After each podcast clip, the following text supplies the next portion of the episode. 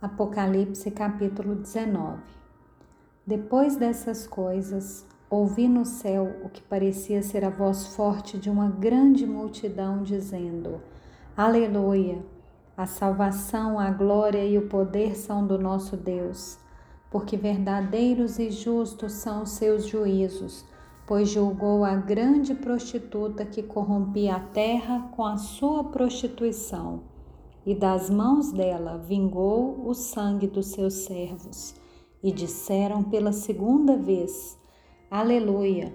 E a sua fumaça sobe para todo sempre. Os vinte e quatro anciãos e os quatro seres viventes se prostraram e adoraram a Deus que está sentado no trono, dizendo: Amém, Aleluia. E do trono saiu uma voz que dizia: Louvem o nosso Deus, todos vocês, os seus servos, todos os que o temem, os pequenos e os grandes. Então ouvi o que parecia ser a voz de uma grande multidão, uma voz como de muitas águas e como de fortes trovões, dizendo: Aleluia, pois reina o Senhor nosso Deus, o Todo-Poderoso. Alegremo-nos, exultemos e demos-lhe a glória, porque chegou a hora das bodas do Cordeiro e a noiva dele já se preparou.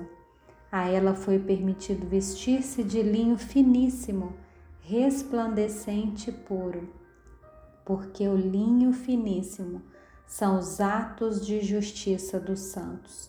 Então o anjo me disse: Escreva, bem-aventurados aqueles que são chamados à ceia das bodas do Cordeiro. E acrescentou: São estas as verdadeiras palavras de Deus. Prostrei-me diante dos seus pés para adorá-lo. O anjo, porém, me disse: Não faça isso. Sou um servo de Deus, assim como são você e os seus irmãos que guardam o testemunho de Jesus. Adore a Deus, pois o testemunho de Jesus é o espírito da profecia. Vi o céu aberto e eis um cavalo branco.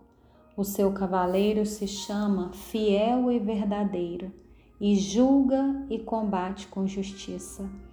Os seus olhos são como chama de fogo. Na cabeça dele há muitos diademas. Tem um nome escrito que ninguém conhece a não ser ele mesmo.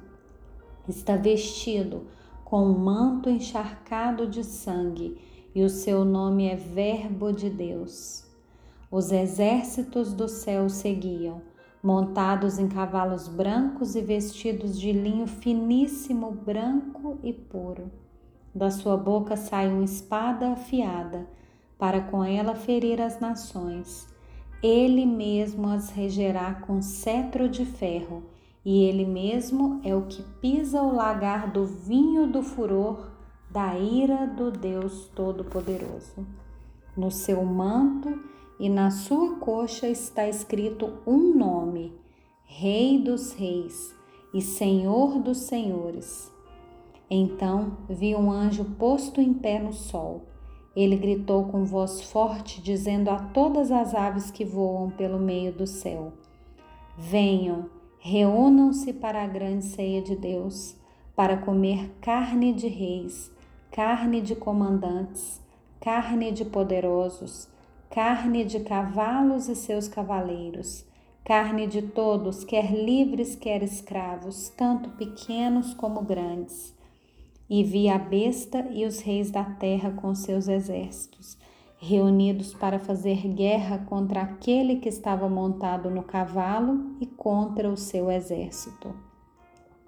Mas a besta foi presa, e com ela foi preso o falso profeta, que com os sinais feitos diante da besta seduziu aqueles que receberam a marca da besta e eram adoradores da sua imagem.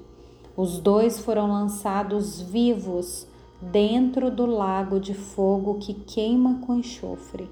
Os outros foram mortos com a espada que saía da boca daquele que estava montado no cavalo, e todas as aves se fartaram das suas carnes.